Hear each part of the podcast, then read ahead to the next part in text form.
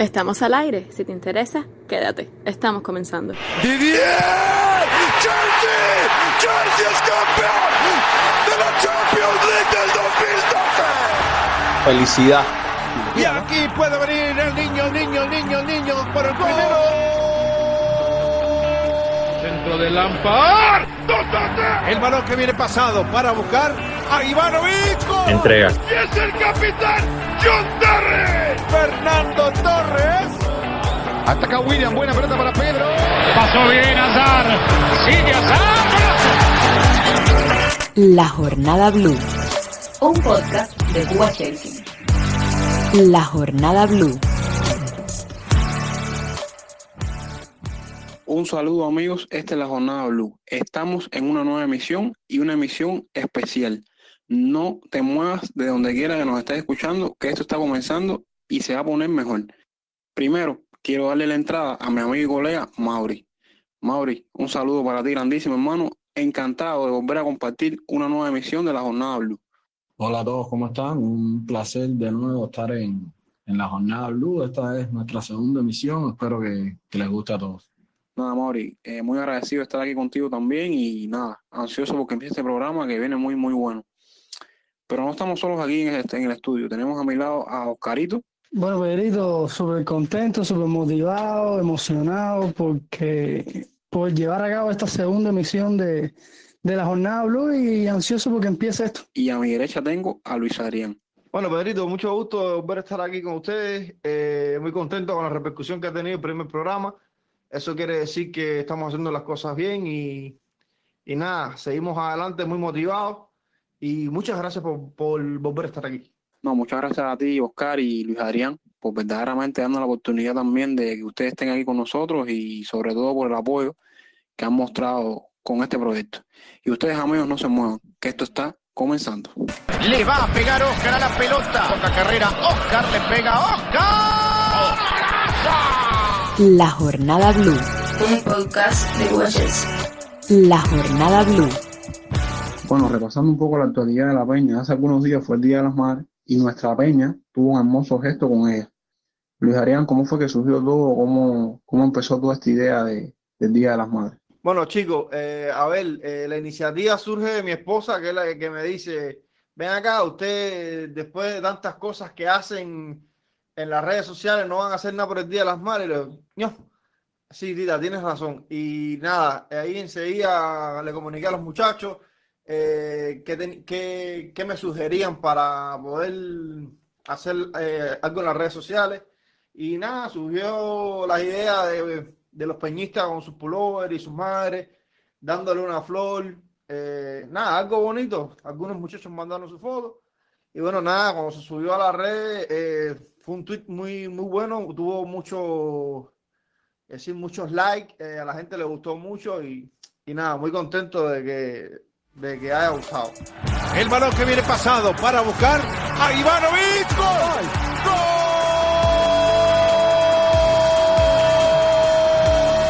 Un podcast de Cuba Chelsea. Bueno, amigos, queremos hablar eh, en este programa de los fichajes. Con él contamos con la presencia de Oscar, Oscarito, que nos trae algunos datos y cosas importantes. Oscar, ¿qué crees tú de, las de los principales rumores que circulan en estos días en cuanto a fichajes? Se habla de un lateral izquierdo, se habla de un portero. Dime qué nos traes con respecto a los laterales. Bueno, Pedrito, primero pa- para empezar con los fichajes, eh, me parece empezar por el lateral izquierdo porque no se sabe todavía quién va a salir, si va a salir Emerson o va a salir Marcos, pero bueno, los nombres que yo traigo, los nombres que están sonando, eh, vamos a empezar por Alex brasileño, jugador del Porto, eh, es un jugador que tiene, ya, ya tenido experiencia en Europa en equipos como el Inter, Galatasaray.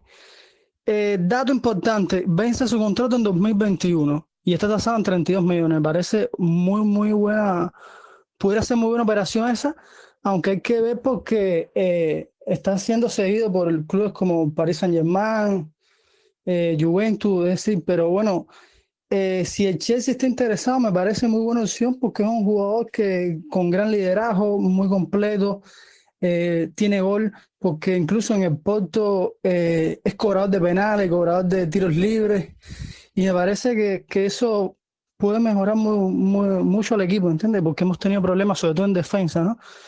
Y, y eso es lo principal de, de este jugador, que esta temporada lleva 8 goles y 5 asistencias, y me parece muy bien para ser un, un lateral. ¿Y qué crees tú de, o sea, de la edad? ¿Qué crees que pueda pesar en el equipo? ¿Crees que la parte, o sea, lo tenemos conocimiento todo que Alex Telles es un lateral izquierdo sumamente ofensivo? ¿Crees que eso, cómo, cómo crees que pueda repercutir eso en, en el equipo si llega a concretarse fichaje? Bueno, eh, con respecto a la edad, tiene, tiene 28 años, me parece una edad muy buena porque es edad eh, de madurez futbolística. Y me parece que sí, contemporáneo con, con los dos jugadores actuales que tenemos en esa posición. Y yo pienso que sí, sí, sería una muy buena opción. Bueno, Oscar, que ha- hace algunos días han surgido rumores con el jugador de Atalanta, Robin Gosens. ¿Qué crees de él? ¿Qué crees eh, como jugador de, de él? Bueno, eh, primero que todo, eh, era uno de los nombres que traía. Eh, Robin Gosens, eh, un jugador eh, alemán, como curiosidad es alemán, pero ha hecho toda su carrera en Holanda, equipos como Vitesse y Heracles, y ahora teniendo una brillante temporada en, en el Atalanta de Italia. Es un jugador que, que puede jugar de interior, más bien es interior izquierdo, pero aunque esta temporada eh, ha jugado de lateral, o más bien de carrilero, y está teniendo una brillante temporada y eso ha hecho que Chelsea se fijado, se ha fijado en él. Bueno, sí, Oscar, eh, verdaderamente el muchacho comenzó en, en- Holanda. Eh, primeramente empezó en categorías inferiores del Vitesse. Nosotros sabemos, eh, con el mismo Chelsea, el convenio que hay de ceder jugadores para que se jueguen en, en- ese club. Y, bueno, parece ser un prospecto y un talento. Y como dice, sí, el jugador comenzó jugando de centrocampista y bueno, hasta ahora en Atalanta se está desenvolviendo como lateral izquierdo. Bueno, Oscarito, ¿qué otro nombre nos trae? Bueno, el otro nombre que les traigo es el inglés Ben Chilwell, jugador que está sonando para este lateral izquierdo del Chelsea también, jugador inglés del Leicester, jugador que está teniendo una brillante campaña, igual que su club. Y es lo negativo que tiene porque eh, el Leicester va a pedir un precio excesivo por él. Es lógico, no quieren de- desprenderse de una pieza fundamental en su equipo. Y hay que ver qué pasa. Creo que es del agrado de Lampard. Sabemos que a Lampard le gustan los jugadores ingleses. Y me parece que, que encajaría a la perfección en, en el club. Sí, sí, recordar también que, bueno, Ben Chilwell, eh, habitual con Gareth Southgate en Inglaterra desde que debutó. Y, y nada, creo que sería una excelente incorporación para el equipo. Bueno, amigos, estos han sido más o menos los, los candidatos que se han barajado en el club con respecto a la posición lateral izquierdo. Bueno, Oscar, creo que una cosa importante analizar es que jugadores pueden salir en la posición, ¿no? Porque tenemos grandes jugadores en, en esa posición, como el caso de Emerson Palmieri, empezó muy bien, sí tiene algunas carencias defensivas que se han visto a lo largo de la temporada, pero también contamos con Marcos Alonso, un Marcos Alonso que todos sabemos la habilidad que tiene en- a balón parado y, y en temporada, por ejemplo, con Conte y al principio con Sarri se consolidó en una defensa de carrilero que verdaderamente merece respeto. ¿Qué crees tú de eso? Sí, yo pienso que, que que debe salir debe ser Emerson, porque para mí, Marcos Alonso, aunque se está, aunque se habla más de la salida de Marcos Alonso, claro, también creo que tiene más mercado, sobre todo el Inter que, de Conte que, que lo quiere. Pero para mi opinión y mi criterio, el que debería salir de- debe ser Emerson. Porque creo que, que Marco es un jugador que ha tenido unas brillantes temporadas. Es verdad que ha tenido carencias defensivas, pero es un jugador que tiene mucho gol y eso es muy importante. Tiene mu- mucho, mucho gol. Y, y, puede aportar. Se ha visto, en- sobre todo lo último que jugó el Chelsea, que, que ha sido fundamental en los últimos partidos. Y precisamente por eso, por gol. Bueno, Oscar, sí, Marcos Alonso es un jugador, como dije ya, que se consolidó por sus goles, por su habilidad de balón parado, y un jugador que creo que sufre un poco en la defensa, ¿no? Pero ahora, te tengo una pregunta. ¿Crees que, cómo, cómo es mejor a Marcos Alonso en el equipo acoplado? ¿En una línea de tres, como carrilero, o como defensa de cuatro? Creo que ahí radica el punto, ¿no? De si sale o no del club. Sí, yo creo que diste en la tecla. La mejor versión de Marco, todos estamos de acuerdo que fue con, con línea de tres, porque no, es decir, no tiene tanta responsabilidad en defensa y aporta más en ataque. Se ha visto que, que, que de lateral en sí, es decir, con, con dos entradas y el de lateral, ha sufrido más en defensa. Por eso creo que sí, es decir, eh, creo que es importante porque aunque no, aunque carezca, tenga carencia defensiva y, y aporte en, en la ofensiva, pienso que es importante a la hora de plantear según el partido. Y, y por eso creo que es una buena opción para el equipo, ¿entiendes? Es, es un, es un recurso más que tiene. ¿Qué crees del tema de que llegue un portero de, de gran nivel para tenerlo con Kepa y al final se quede en la banca? Me parece muy, muy buena pregunta porque antes de hablar de, de las posibles entradas de, de porteros al club, eh, hay caras de Kepa, porque si, si se habla de fichajes, porque Kepa no, no ha estado bien esta temporada, ha sido uno de los porteros con más malas estadísticas durante el año, eh, ha recibido muchos goles, ha tenido errores en, en salidas de, con balón y, y pienso que, pero yo sí le daría un voto de confianza, es un portero que ha sido el fichaje más caro de, de la historia del club, eh, el portero más caro de la historia. Es decir, ya por ahí debería darse un voto de confianza, porque sería, eh, si no, la ruina, porque no podría sacarle ni la mitad de lo que costó. Vamos a recordar que costó 80 millones. Y, pero igual, el Chelsea creo que igual debe comprar un portero porque va a salir eh, Willy Caballero. Willy Caballero, que es un jugador veterano y ya termina contrato. Y obligatoriamente el Chelsea tiene que plantearse un portero, si es para titular o para la banca. Bueno, eh, lo que traigo son nombres. Vamos a empezar con Nick Pope. Nick Pope es un portero inglés eh, de Burnley, un portero que está teniendo una brillante campaña. Eh, ha tenido 11 puertas en cero, eso es un dato muy importante. Eh, y creo que pudiera ser una buena opción, ya que es un portero que conoce la liga y, ¿por qué no? Es el, yo creo de los nombres que traigo es el, el portero que más barato es y yo pienso que pudiera ser una opción. El otro portero que traigo es el camerunés Onana del Ajax. Acostumbrados a verlo en la Champions League con brillantes actuaciones, una de ellas fue contra el mismo Chelsea en fase de grupo. Es un portero que, como dato curioso, eh, traigo que salió de la academia de Samuel Eto'o y de ahí pasó a la cantera del Barça. Eh, a falta de oportunidades, eh, emigró a Holanda y, y ha tenido muy buenas actuaciones en, en esa liga. Eh, también est- existe esa posibilidad de que este portero. Y el otro portero que traigo es Gianluigi Donnarumma, el italiano de 21 años que, que hace mucho tiempo que quiere salir de- del Milán porque quiere dar un paso más allá en su carrera. Un jugador muy joven, eh, debutó con apenas 16 años. Creo que, que ha sonado para las grandes porterías más bien por lo, lo precoz que empezó su carrera. Y es un portero que muy, muy caro. Ahí sí creo que, que vamos a hablar de, de cifras mayores a los, a los porteros anteriores que he mencionado. Y creo que también pu- pudiera ser, pudiera ser una, una opción también para la portería de, de Chelsea. Bueno, Oscar, sí. Eh, creo que el key de todo es que estos porteros verdaderamente no merecen ser suplentes en un equipo de primer nivel como el de nosotros. Y ese creo que es en sí lo que va a hacer que se defina, ¿no? La situación de Kepa, porque por una, por una parte llegaría un portero que le haría mucha competencia y, y la otra es que ese portero también responda, ¿no? Porque es algo que, que sería lógico. Muchos jugadores han llegado a los clubes y no han respondido como se espera de ellos. ¿Qué crees de eso tú, Mauri? ¿Qué, qué crees de esta situación con, con los porteros y, y todo lo que ha dicho Oscar al respecto? Bueno, en cuanto al lateral, creo que es algo un poco, un poco complicado. Eh, los últimos tres partidos, Marcos Alonso fueron, por así decirlo, fueron espectaculares. En cuanto a ofensivo, Eh, la defensa en los últimos tres partidos de Chelsea creo que se comportó bastante bien. Yo creo que la temporada terminó un poco en el momento en que había sensaciones de que estábamos jugando mucho mejor de lo que habíamos jugado en gran parte de la temporada. Había venido la goleada del Everton, le habíamos ganado al Liverpool. Estábamos, estábamos jugando un poco un fútbol más ofensivo. Le ganamos al Tottenham, empatamos con el Bournemouth. Creo que es un poco complicado también sacar las cuentas de lo que viene siendo el, el lateral izquierdo. Eh, Alex Telles también es un jugador que tiene una avanzada edad.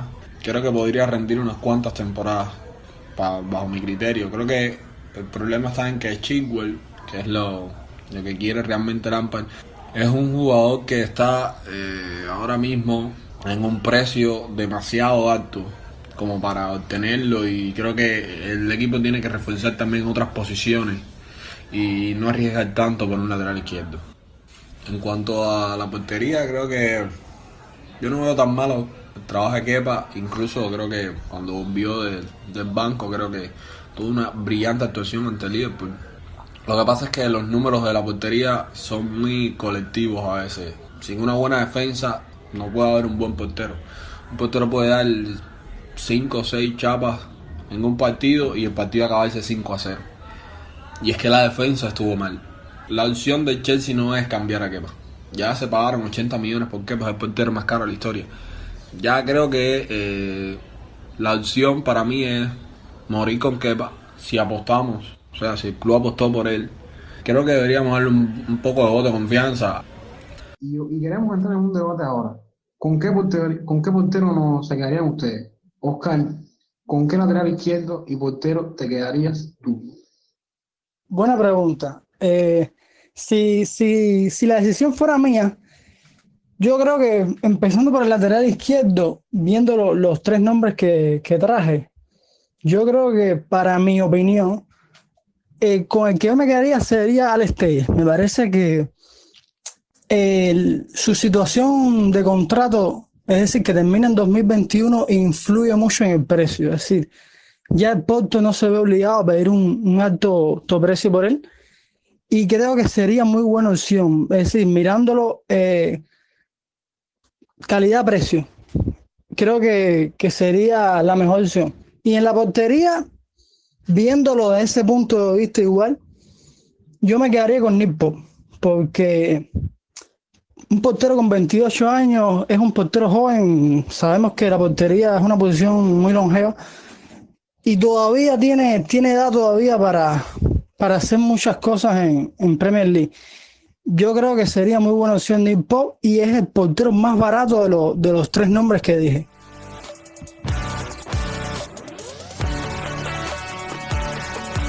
La Jornada Blue.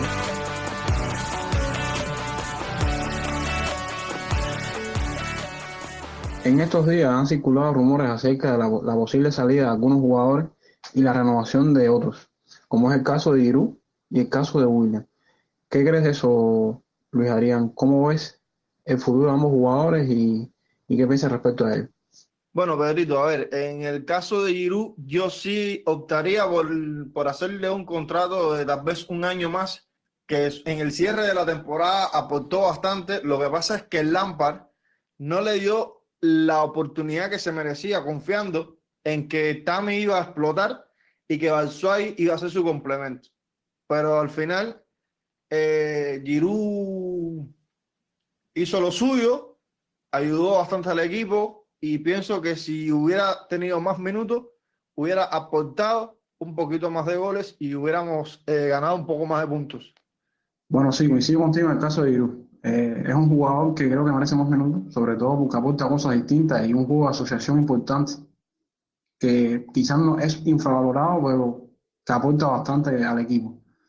Y sí, creo que merece que Lampard le dé un voto de confianza y, y cuando digo Lampard, digo el club, porque renueve y se queda un año más. ¿Y qué piensas tú de eso, Oscar? ¿Estás de acuerdo con eso? Eh, Pedrito, yo en mi opinión sí creo que, que Giroud ya cumplió un ciclo como, como todos los jugadores que, que terminan contratos. Eh, no es que lo haya hecho mal, no estoy diciendo que lo haya hecho mal, pero incluso digo que el fútbol de, de decir, es muy, muy de asociación, como tú dijiste ahorita, y, y le viene bien, se ha visto, se ha visto en el terreno que viene bien. Pero a Chelsea le hace falta goles.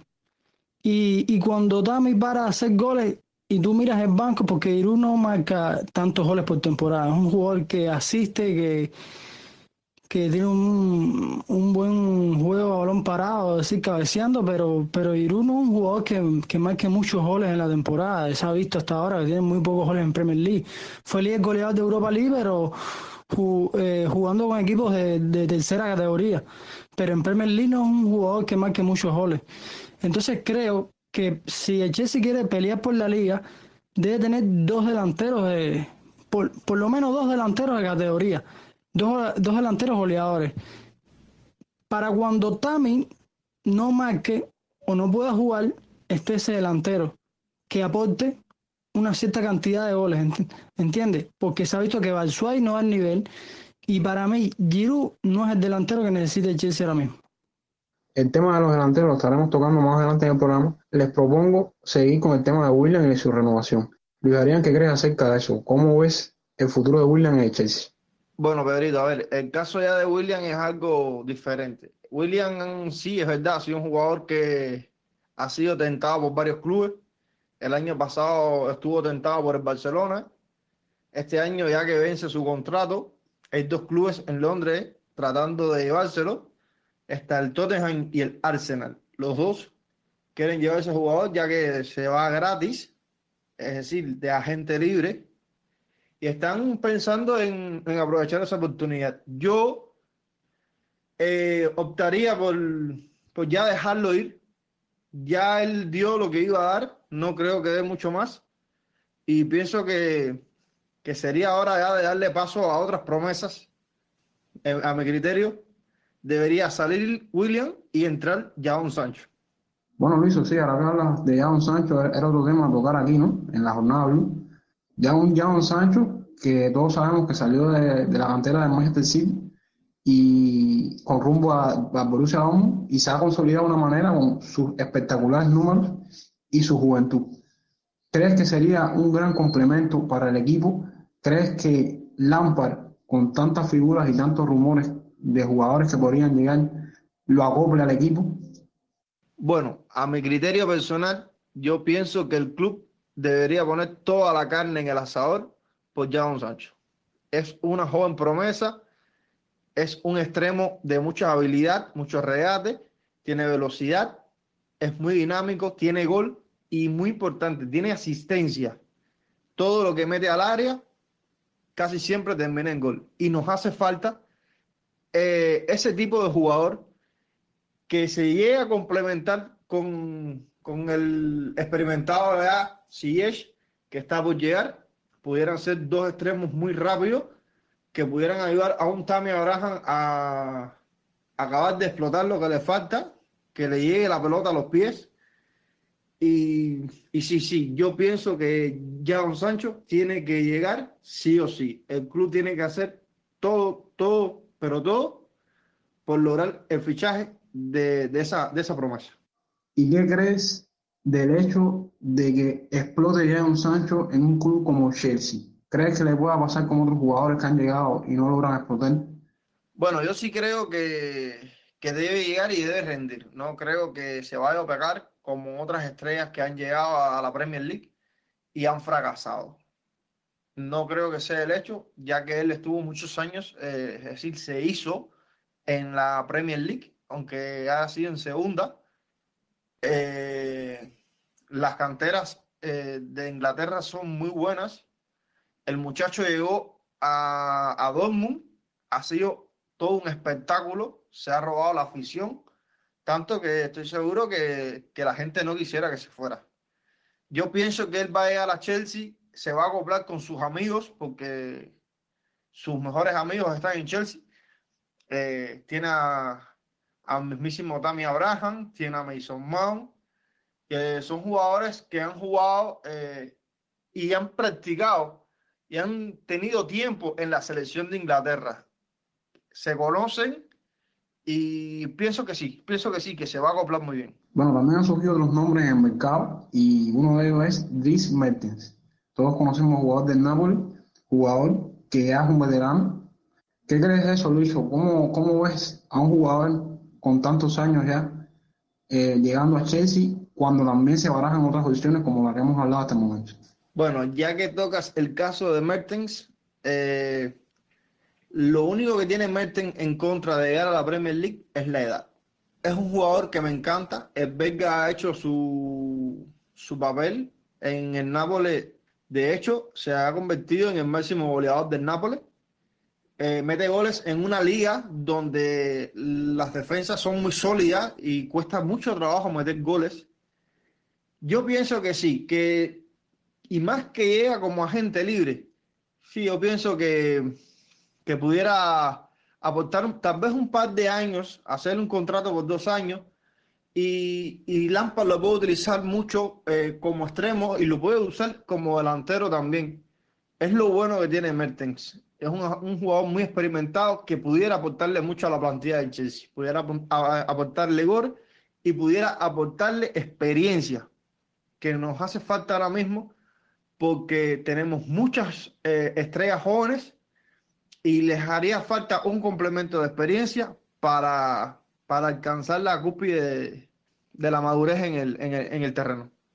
Bueno, sí, Luis Adrián, sí comparto contigo tu opinión acerca de, de Mertens y, y que sí puede ser un complemento para, para el equipo, porque tenemos mucha juventud, pero poca experiencia. Ahora, ¿cómo te imaginarías tú un posible equipo titular con tantas estrellas que pudieran estar llegando en el próximo mercado? Bueno, para mí conformar el ataque en el 11 del Chelsea estaría muy fácil.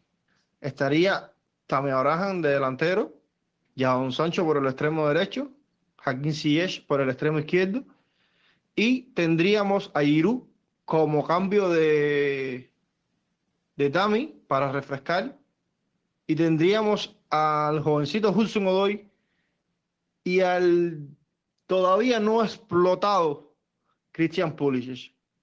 Para mí ese sería un tridente regular y un tridente en el banco bastante bueno para, para pelear una temporada. Sin dejar fuera de que se está comentando una posible llegada de Timo Werner. Si llegara Timo Werner, me parece que sería Tami quien iría al banco y abriría como nueve regular Timo Werner. Bueno, ya lo adelantaba Luis Arián y entramos entonces en la delantera. Como tema fundamental, vamos a partir de los nombres que se barajan ahora mismo para Chelsea en esta posición. Lo adelantaba Luis Arián, el tema de Timo Werner es un tema que va sonando todo el invierno y que finalmente no se concreta. No obstante eso, en los últimos días han surgido rumores acerca de la llegada de otros jugadores. Tal es el caso de Pierre-Emerick Aubameyang y el caso del jugador de Friburgo, Lucas Waldschmidt. Mauri, ¿qué crees acerca de estos nombres y cómo pudieran, cómo pudieran impactar en el equipo de Lampard? Vamos a decir que en el caso de Aubameyang viene un Arsenal eh, totalmente, por así decirlo, devastado. Eh, el Arsenal lleva ahora mismo una reconstrucción completa de plantilla y Mikel Arteta debe enfundar un proyecto completamente alrededor de él. Eh, tuvo problemas a mitad de temporada incluso con la fanaticada, eh, la roja que le sacaron un partido lo afectó mucho. creo que esa fue una de las cosas que tiene en cuenta como para irse del club. Lo otro es, por supuesto, la salida ante el Olympiacos, ante el Olympiacos de Grecia en la Europa League, un golpe demasiado fuerte creo. El Arsenal tiene, por supuesto, mucho más plantilla, mucha más tradición de fútbol como para haber perdido eh, con el con el Olympiacos. Si nos vamos a los números de Aumean, eh, es, por así decirlo, el, el atacante eh, ideal para muchos de los equipos de la Premier, un atacante que sabe posicionarse dentro del área. Es, por supuesto, un jugador rápido, un delantero que sabe cabecear. creo que es uno de los delanteros, me debería decir, más completo dentro de la, dentro de la Premier League. Eh, por supuesto, lo que tiene en contra un poco son los, los 30 años, eh, pero creo que para dos, tres temporadas creo que podría ser útil para el Chelsea. De manera que Frank Lampard busque un poco eh, mantener goles. Creo que es lo que más difícil le fue al Chelsea en esta temporada tal vez con la llegada de Sijek eh, pueda ser un buen complemento con, con si es un hombre eh, capacitado, suficiente como para dar los últimos pases. Se especializa mucho en la creación de juegos, que es algo que golpeó mucho a Lampard. Eh, no sabía cómo lograr que ese mediocampo creara las oportunidades, la cantidad de oportunidades como para que Tami o cualquier otro delantero las aprovechara. Creo que lo ve como el jugador que puede eh, cambiar un poco este Chelsea, darle un poco de veteranía. Creo que la salida de William y la y la, lo que se habla de la salida de Pedrito, creo que podía impulsar, eh, atraer jugadores un poco eh, veteranos. Eh, armar un equipo completamente joven no es eh, recomendable, o sea, falta de experiencia. Tiene que traer delanteros, tiene que traer delanteros obligatoriamente que tengan experiencia. En el caso de Timo Werner es uno de los jugadores principales del mercado, por supuesto. Eh, sus fuertes declaraciones sobre su deseo de ir a Liverpool eh, es una de las muestras. Creo que Jürgen Klopp, por ejemplo, en Liverpool planea ponerle de delantero, bajar a Firmino en medio campo a su posición natural. Firmino siempre fue media punta. Eh, tal vez Timo Werner, eh, una de sus elecciones es ir a, a Liverpool, que está, es un club que está en su momento, eh, una buena generación, Jürgen Klopp supo cómo armar un equipo. Eh, hay muchos, como Nagelman, que le han recomendado ir hacia otros clubes donde sean proyectos con más futuro, o sea, un proyecto que no sea con futuro inmediato, pero que puede ser un futuro a largo plazo. Eh, Chelsea, por supuesto, desde el verano estaba intentando eh, firmar con el jugador, como mismo con Kai Havertz, como mismo con Jadon Sancho, pero son jugadores que ahora mismo en el mercado eh, están en la agenda de más de la mitad de los clubes eh, les puedo asegurar que el Madrid, el Bayern, muchos de los clubes han eh, ido. Lo que sí es seguro es que Timo Werner, cuando se acabe la temporada, va a ir a, eh, por supuesto, va a ir a otra liga que no sea la Bundesliga. En el caso de Gianluca, eh, es un jugador que se especializa mucho en la creación. No es un tanto un delantero goleador, pero sí un delantero de creación. Tanto es así que eh, fue convocado por eh, Joaquín Lowe, fue convocado en la, última convocatoria de la selección alemana. Eh, es un jugador de 23 años, eh, puede ser una buena carta que juegue el Chelsea, eh, por supuesto en la búsqueda de, fichaje, pero está el, el en contra que es un jugador alemán que Normalmente los jugadores alemanes tienen mucho la tendencia a quedarse dentro de su propia liga. El Bayern es el, el equipo que es el otro equipo que pretende a jugador como la búsqueda de un poco de salir de, o sea, como la búsqueda de un reemplazo lo que vendría siendo Lewandowski eh, por la edad y, y lo demás. Y es un jugador que pueden fichar perfectamente ahora y ir, eh, por así decirlo, sistematizando eh, el trabajo con el jugador de, en vistas a eh, un futuro, en vistas al 11 del equipo bávaro. Bueno, Mauri, yo sí coincido contigo en el caso de que el Chelsea necesita ahora mismo más que jugadores jóvenes, quizás un poco de experiencia, sobre todo porque no sé si estás de acuerdo conmigo, pero creo que debe explotarse o debe tenerse a Dami como la referencia. Quizás ponerlo a prueba con muchos de estos jugadores que puedan llegar para ver si el muchacho responde y se consolida, porque pienso que es una, una promesa y pienso que puede hacer las cosas bien. Y sí, en el caso de Aubameyang creo que sería muy bueno. A pesar de tener 30 años, puede ser un jugador bastante veloz y rápido y, y un jugador distinto en la delantera. Y puede resolver un partido de una manera distinta a como otros jugadores podrían hacerlo. Y en el caso de Gianluca, bueno, el jugador alemán reventó el torneo sub-23 de, de Alemania y sí marcó sus goles y, y algunos golazos, de hecho. Y creo que sí, un jugador joven que puede, puede llegar y puede hacerle complemento, buen complemento a Tami. Ahora una pregunta, ¿qué, qué sabes acerca de, los rumores que sitúan a, a Dembélé, el jugador del Olympique de, de, Lyon, con el Chelsea, que parece que está enfriando un poco su fichaje con, con el equipo debido a su al interés de Manchester United?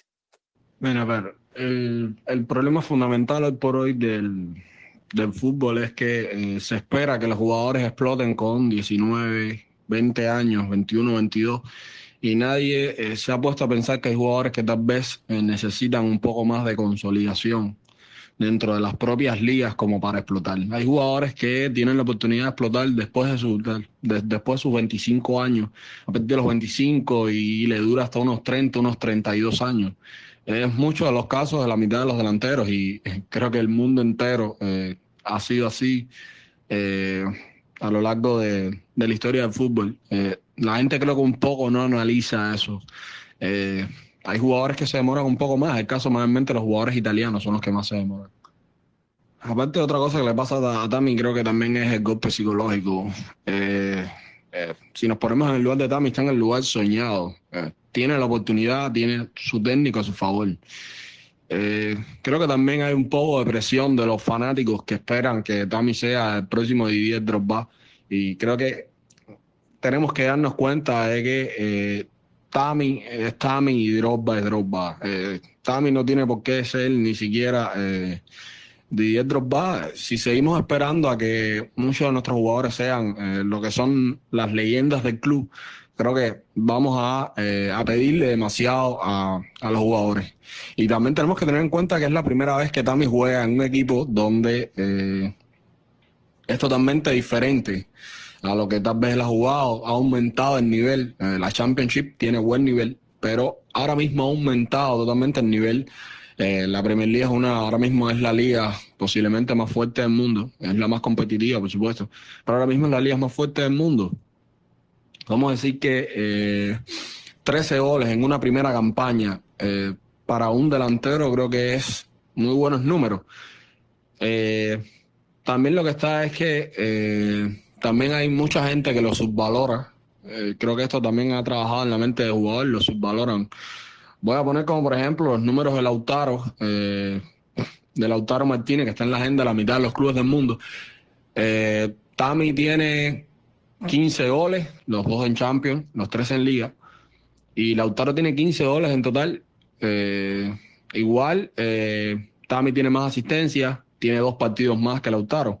Lautaro tiene cuatro asistencias. Es un ejemplo de cosas que también pasan por la mente tal vez de los jugadores. Y que muchos fanáticos esperan también que los jugadores eh, sean todo lo constante que tal vez Didier Drogba o cualquier otro delantero. Pero si sacamos los números de Didier, la primera temporada con el Chelsea, sacamos los de Tami, eh, podrán darse cuenta que los de Tami son mucho mejor. Mira, te voy a poner un dato que creo que, es importante mencionar. La Umean es, eh, tiene una estadística con el Arsenal. Cada vez que el Arsenal marca más de eh, un gol, o sea, cada vez que el Arsenal gana por dos o por tres goles, de los dos goles, uno es de Aubameyang. De los tres, dos son de él. Es una estadística eh, súper, pero súper eh, temeraria para un delantero. Pocos delanteros en el mundo pueden decir esto. Eh, me atrevería a decir que eh, están los Lewandowski, los Cristianos, los Messi. No me atrevería a decir que es Harry Kane, pero sí te puedo asegurar que con los tres que te estoy hablando y puedo poner sencillamente esa estadística eh, a un poco a nombre de Aubameyang. Lo que pasa con Dembélé es lo siguiente, un poco el precio, no tanto por la edad, está, tiene 24 años, está en plenitud de forma, sino que es un delantero que eh, un poco necesita ayuda en la, en la delantera, no es un delantero que eh, se encargue de jugar un poco eh, solo en la, en la delantera. Y se fijan en los planteamientos del León, siempre tiene un compañero al lado capaz de ayudarlo en, en, la, en, la, en la ofensiva, como es el caso de Memphis Depay. Eh, por supuesto, Depay estuvo media temporada lesionado. Eh, para eso eh, León contrató a Toque Cambi, un poco para armar esa dupla entre, entre los delanteros. United también es un equipo que está tratando de sondear el mercado, encontrar buenas propuestas eh, en ligas donde los precios son relativamente un poco más baratos. Contratar jugadores en Premier sale, por supuesto, demasiado caro. Más fácil a, la, a los equipos eh, traer un poco de jugadores. Eh, no sabemos el rumor de que Odion y Galo puede ir a jugar al, Newcastle con la llegada de Jeque. Entonces, eh, un poco con la salida de Odion y Galo, José Baza estaba de, está de préstamo en el, en el United, eh, tienen que buscar una, una, oferta, un, una oferta un poco, una oferta al ataque. Necesitan obligatoriamente un delantero centro. Eh, se ha demostrado que un poco de los problemas que tuvieron esta temporada es porque eh, el ataque estaba muy centrado en medio. Trajeron a Bruno Fernández como para arreglar ese problema creo que Don Belé podría ser una pieza que en el United podría compaginar un poco con, con, el, con el sistema que tienen creado. Sí, sí, verdaderamente coincido contigo en el caso de Tami. También es un jugador muy joven, un jugador que la rompió en la Premiership y ahora llega y lo ha hecho bastante bien. El muchacho ha respondido y porque tenga un bajón de temporada, cosa que es normal en cualquier jugador, no deberíamos descartarlo para nada siendo consecuente, por supuesto, con lo que dices de que hay números que lo favorecen a pesar de que puedan pasar desapercibidos. Y el caso de Omean refuerza lo que te decía anteriormente. Creo que es un jugador que podría venirle muy bien a, a Chelsea y, lo hace, y si lo que hace falta es gol, debería estar llegando ya al club londinense. Vamos a ver si se cumple esa premisa que últimamente ha pasado entre los clubes londinenses, que es la, el intercambio de jugadores por parte de, de ambos clubes. Nada, yo ahora te propongo un reto, quizás un poco raro, quizás un poco atípico. Yo quisiera que te atrevas a decirme cuál es el delantero que ahora mismo ves llegando a Chelsea y por qué. Pero déjame decirte que es un reto sumamente eh, difícil. Todos sabemos cómo funciona el mercado de fichajes y la mitad de los rumores no se hacen ciertos y, y al final los fichajes menos esperados son los que se hacen. Te soy sincero, eh, veo en el Chelsea como una opción, tal vez a. Eh, muchos dicen que podría ir al Inter. Yo estoy diciendo que tal vez puede ser eh, una de las opciones más claras de Frank Lampard.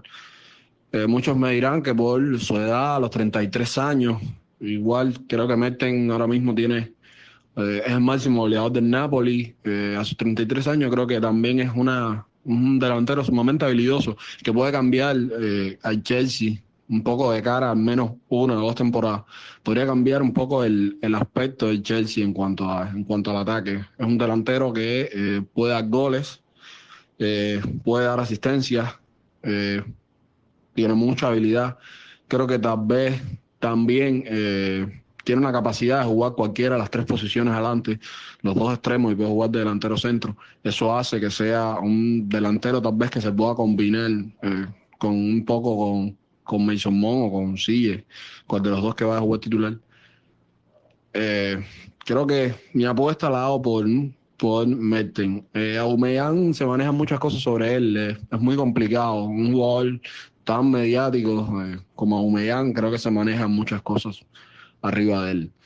Y de los demás fichajes, te puedo asegurar que el Chelsea, eh, lo que más tiene pensado Lampard ahora mismo es el lateral izquierdo. Diego Costa, Diego Costa le pegó. Un podcast de Cuba Chelsea. Bueno, y recién está llegando aquí nuestro colega y otro hermano, Roberto. Robert, bienvenido hermano al programa y nada, eh, ¿qué nos traes? Gracias, Pedrito, mano. Un placer siempre estar aquí y poder participar en esta segunda edición de nuestro podcast La Jornada Blue. Como bien decías, te traigo la cosa de las redes sociales y también una sorpresa.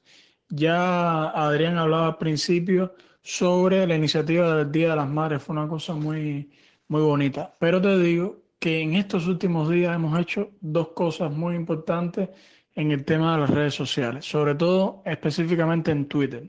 Lo primero, la Peña fue seleccionada por la cuenta oficial del, del club en español para participar en un mundial de club de fans que ellos organizaron donde participaron eh, 16 equipos de entre Latinoamérica y España.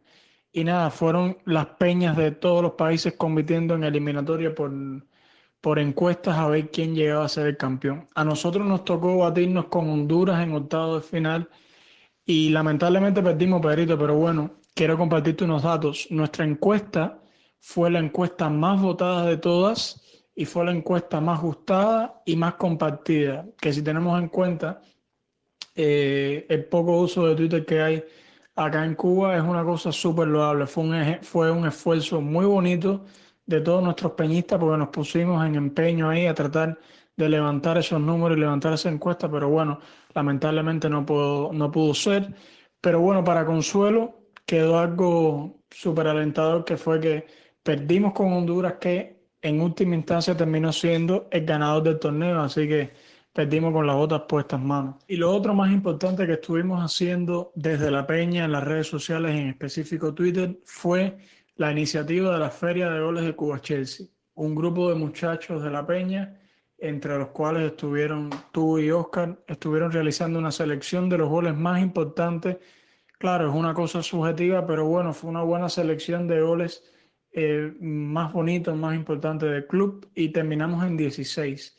Y ahí empezamos a hacer un torneo muy parecido al Mundial de Club de Fans de la cuenta oficial del Chelsea en español, donde poníamos en eliminatoria directa a los goles para seguir avanzando a ver cuál era elegido por la comunidad del Chelsea, no solo en Cuba, sino en Latinoamérica, porque votaron mucha gente de Latinoamérica, cuál era eh, el, el gol seleccionado por los aficionados nuestros como el mejor gol de la historia del Chelsea. Eh, fue una iniciativa que contó con mucha participación. Te digo que, que bueno, como el que lleva la, cuenta de Twitter de La Peña, fuimos apoyados por diferentes personas y queremos agradecer ese apoyo porque de verdad sin ellos no fuera posible tratar de, regar nuestras iniciativas y, y contamos con el apoyo de ellos. Y nada, y al final el gol que fue seleccionado como campeón por nosotros, por los aficionados, fue esa vaselina de Ramírez al Barça en la semifinal de Champions de 2012 y fue una cosa muy, muy, muy bonita, porque además permitió la, la interacción de, los de los aficionados con, con la iniciativa e incluso muchos se nos acercaron diciendo que quizás la selección no era la más eh, adecuada, que quedaron algunos goles, pero bueno, lo importante es eso, tratar de tener interacción con los aficionados y aprender todos los días y ver en qué podemos mejorar. Ya para la próxima lo, lo tendremos en cuenta y seguro así seguiremos creciendo. Pedrito, esta vez te traigo algo súper interesante, pues será la primera vez que eh, vamos a conversar, vamos a interactuar con un aficionado del Chelsea que no es de acá de Cuba. Y es que eh, pude conversar con Andrés. Andrés nos sigue desde Cúcuta, Colombia, un gran seguidor del Chelsea. Y por ahí Andrés hizo una iniciativa muy bonita que le dio la vuelta a Twitter. Incluso fue retuiteada por la cuenta del Chelsea oficial en español. Y fue una cosa espectacular. Imagina, Pedrito, que Andrés sacó desde la temporada 97-98 hasta la actualidad los 262 jugadores que han vestido la camiseta blue y puso en una foto, o sea, una foto de cada jugador en una camiseta y así ha hecho una camiseta espectacular con las 262 fotos de los jugadores que han vestido la playera blue desde el año 97-98 hasta nuestros días. Es algo totalmente espectacular. Imagina la importancia y lo bonito de esa iniciativa. Estuve conversando con Andrés, claro, te digo, conversando, chateando en el WhatsApp porque no me pude dar un salto por allá por Colombia. El podcast me, me aprobó el presupuesto para el viaje, pero tú sabes que las cosas están mal ahora con los viajes y la pandemia y no pudimos hacer ese viaje. Nada, mentira, hermano. Eh, chivando. Estuve chateando con, con Andrés por WhatsApp y hicimos esta conversación, eh, esta especie de entrevista donde tocamos eh, temas importantes de, de, él como seguidor Blue y donde él nos habla un poco de esta iniciativa bella que, que ha hecho para, para el Chelsea en general. Hola Andrés, bienvenido a la jornada Blue, un placer tenerte acá con nosotros. Eh, nos conoces de Twitter, sabes que somos la peña oficial del Chelsea en Cuba y nada, qué bueno que te hayas puesto en contacto con nosotros y poder compartir esta experiencia tan bonita como la camiseta que hiciste en honor al club y a los jugadores que, que la han vestido. Sin duda es una cosa espectacular y a nosotros primero nos llega por el trabajo tan meticuloso que se tiene que hacer y dos por el conocimiento también que hay que tener para hacer este tipo de proyectos e iniciativas. Pues nada, Andrés, eh, pero la iniciativa es importante, no digo que no, pero antes de entrar en la iniciativa, ¿quién es Andrés? ¿Desde cuándo Andrés surge? ¿Desde cuándo Andrés sigue al Chelsea y por qué? ¿Qué le motivó a Andrés en Colombia? Que en Colombia se sigue mucho fútbol nacional, se puede seguir otros clubes importantes en el mundo, pero ¿qué le motivó a Andrés a seguir a Chelsea y cuándo lo empezó a seguir? Hola amigos de Cuba Chelsea, los saluda Andrés Barinas desde Cúcuta, Colombia. Mis amigos, mis hermanos, qué dicha poder estar acá. De verdad, muchas gracias por el espacio, por la invitación mis mejores deseos para este gran proyecto, para este podcast, que sin duda la va a romper y va a ser algo muy, muy, muy interesante para todos los simpatizantes y fans del Chelsea de Latinoamérica. Eh, bueno, entrando en materia, soy hincha del Chelsea desde la temporada 2003-2004, para ser exactos. La verdad, desde el momento en que el ruso Roman Abramovich interviene en el equipo, lo compra, Y bueno, trae esas grandes contrataciones que hacen que el equipo empiece nuevamente a ser visible en, Inglaterra y en Europa principalmente. Eh, y bueno, cómo olvidar eh, esas grandes contrataciones, ¿no? Como Hernán Crespo, eh, Adrián Mutu, Joe Cole, eh, Damian Das, Verón, ya en el equipo estaba Lampard, por supuesto, eh, Makelele, Glenn Johnson, Wayne Bridge, el alemán Hunt, eh, William Galás, Lee, atajaba Carlo Cudicini, en fin, fueron, fue un momento muy, muy interesante en la estructura del equipo. Eh, estas contrataciones hicieron un poco más visible para esta parte del mundo al Chelsea, ya empezó a robarse muchas más miradas, porque claramente era un equipo competitivo y muy interesante por esa estructura, por esa nómina eh, de quilates que empezó a tener.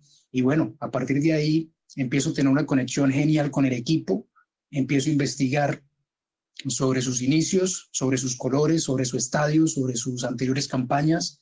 Tuve una conexión especial con la camiseta de la época, era la camiseta Umbro de Fly Emirates, que era el patrocinador, el sponsor. De hecho, conservo esa camiseta, la tengo. Y bueno, de verdad que a partir de ahí empieza a haber una conexión genial con el equipo, empiezo a identificarme mucho con su sistema de juego, con todos los jugadores. Y caramba, el Chelsea tiene, tiene magia y a partir de ahí lo sigo y hasta el sol de hoy soy fan eh, acérrimo de, este, de, estos colores y de este lindo club. Bueno, Andrés, viendo que eres un seguidor del Chelsea desde la compra de Abramovich, pero además un, un seguidor que, que, se mantiene, eh, que se mantiene bastante activo en, en respaldo al club.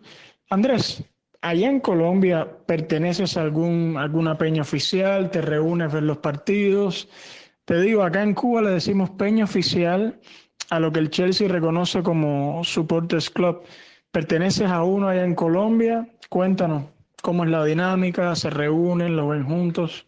Bueno amigos, con respecto a la peña, al soporte club eh, de el Chelsea en Colombia, bueno, sigo varios perfiles de fans del Chelsea de Colombia, pero tengo entendido que el club todavía no ha ratificado la peña oficial del equipo en este país. Eh, si ustedes lo conocen, sería maravilloso para yo poder seguirlos. Eh, en Colombia, principalmente en mi ciudad, en Cúcuta, eh, tengo entendido que los hinchas del Chelsea son muy pocos. Eh, en Colombia quizás los equipos europeos más seguidos son Barcelona y Real Madrid. Así que, por lo menos en el grupo de mis amigos, soy el único seguidor del Chelsea. Hay otro seguidor del Atlético de Madrid y de resto todo se divide entre Barcelona y Real Madrid. Así que bueno, eh, también es muy interesante ser esa minoría porque, no sé, me arraiga mucho más al club y poco a poco vamos ganando eh, fanáticos. Claramente esa Champions League del año 2012 eh, fue, fue muy, muy emotiva y, el equipo ganó muchos seguidores en esta parte del mundo, del continente. Y bueno, de reunirnos a ver los partidos, eh, como les digo, los fans de Chelsea, por lo menos en mi ciudad, no son muchos, así que quizás cada uno de su casa aliente pero caramba, todas mis amistades saben que soy hincha del club, que me identifico con el Chelsea y bueno, cada vez que podemos compartir en grupo, saben que ahí voy a estar alentando al equipo siempre. Bueno, Andrés, no importa. Eh, lo importante es estar siempre presente, apoyar a los Blues. Lo importante es, a pesar de no contar con mucha gente al lado seguidora del Chelsea, eh, mantener siempre esa bandera azul volando muy alto y nada, el sentimiento de minoría también genera un poco, como tú dices, de, ese cariño especial y, y, con el tiempo te vas encariñando más. Así que desde acá te apoyamos y gracias a las tecnologías podemos estar conversando tú y yo y no sentirnos tan solos. Eh, Andrés, ahora ya pasando a la iniciativa, cuéntanos, ¿en qué consistió esa iniciativa? Imagino haber sido una iniciativa muy trabajosa, imagino debe haber durado, en, una sola noche no se da derecho, imagino debe haber costado bastante tiempo.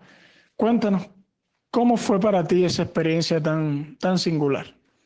Bueno amigos, ¿qué me inspiró a hacer la camiseta? Yo hace un par de años eh, se me vino a la mente la idea eh, y más o menos me iba imaginando cómo plasmarla, cómo, cómo hacerla realidad. Eh, quizás por falta de tiempo, por, por, mucho trabajo, seguramente no contaba con el tiempo para empezar a, ejecutar ese, esa idea. Y bueno, debido a esta situación mundial que estamos atravesando, claramente donde nos vemos obligados a permanecer en casa, y contamos con más tiempo, por supuesto, ¿no? Entonces, bueno, me doy a la tarea de empezar a, ejecutar en mi computador eh, esta idea y efectivamente eh, reuní todos los jugadores que han pasado por el club desde la temporada 97-98, 262 jugadores, es decir, la camiseta lleva eh, estampadas 262 fotos. Es un número amplio, un número bastante interesante. Y bueno, empiezo a estructurarlo de una manera eh, la cual quedarán bien diagramadas todas esas fotos. Son fotos a full color que las iba descargando por internet. Eh, la foto, cada foto de cada jugador tiene una altura de 6 centímetros. cada foto lleva la bandera de la nacionalidad del jugador, por supuesto, adicionalmente el nombre Todas las fotos son de los jugadores en acción, principalmente con la pelota dentro del terreno de juego. Eh, hay algo muy interesante en esto. Eh, cada jugador que, que, que, que, incluyo en la camiseta eh, lleva el uniforme de la época, por supuesto. Yo tenía aparte, en otra foto tenía todas las camisetas del Chelsea y iba consiguiendo la foto claramente con la camiseta de la época, por supuesto. Y eso lo hace mucho más interesante porque automáticamente van apareciendo todas las camisetas del club desde esa época. Y bueno, fue un ejercicio muy interesante porque refresqué la memoria, eh, encontré jugadores que no sabían que habían pasado por el club, eh, me identifico claramente con, con, con, todo este tema de las camisetas, con todo ese entorno del equipo desde, desde esa época. Y bueno, amigos, fue un ejercicio muy interesante porque me une más a la historia del club y caramba, revivo literalmente eh, todas esas nóminas y bueno, fue un tema y, un ejercicio muy interesante. Me tomó más o menos como unos 10 días trabajando un rato en la mañana, otro rato en la tarde en la camiseta hasta que, bueno, hasta que la terminé, amigos. Son 262 jugadores, cada uno con su bandera, con su nombre. Eh, fue algo y un ejercicio maravilloso. Y bueno, ya que la camiseta está hecha, y ha sido un gran trabajo y viste también que en las redes había tenido buena retroalimentación. ¿Tienes alguna nueva iniciativa en el tintero? ¿Algo nuevo que estés pensando y que quieras hacer? Bueno amigos, en mente tengo otra camiseta conmemorativa, pero esta vez con un contenido exclusivo, por supuesto, eh, de solo leyendas, las grandes leyendas que han pasado por el equipo. Podemos hablar de Gianfranco Sola, John Terry, eh, Dennis Weiss, Flo, eh, hasta que lleguemos a, nuestros tiempos, ¿no? Didier Drogba, eh, Eden Hazard, en fin, creo que podemos estar elaborando una camiseta conmemorativa con los jugadores leyenda de nuestro equipo, Peter Sex, por supuesto, en la parte de los arqueros, en fin, también seguramente ya esa camiseta no tendría 262 jugadores, sino seguramente mucho menos, por ahí unos 20, calculo yo, para poder destacar las grandes leyendas del equipo. Bueno, Andrés, encantado, un placer tenerte acá, hermano, en nuestro podcast, en la segunda emisión de nuestro podcast, La Jornada Blue.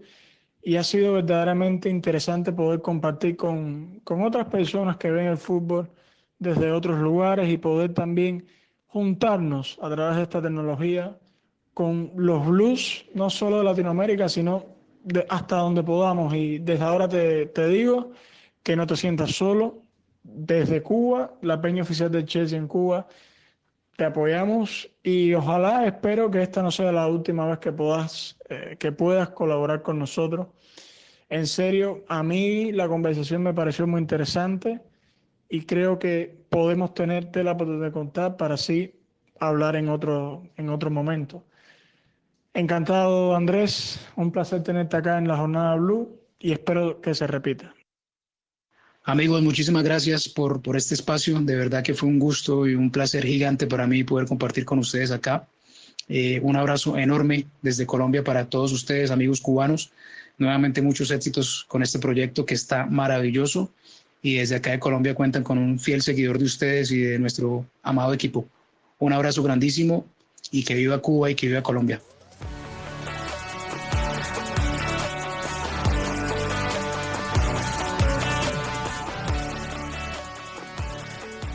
muchas gracias a ti, Andrés, por tan linda historia y esperamos tenerte acá con nosotros en próximas emisiones. Y amigos, esto ha sido todo por hoy. La Jornada Blue se despide en su segunda emisión. Esperamos que nos sigan apoyando. Gracias.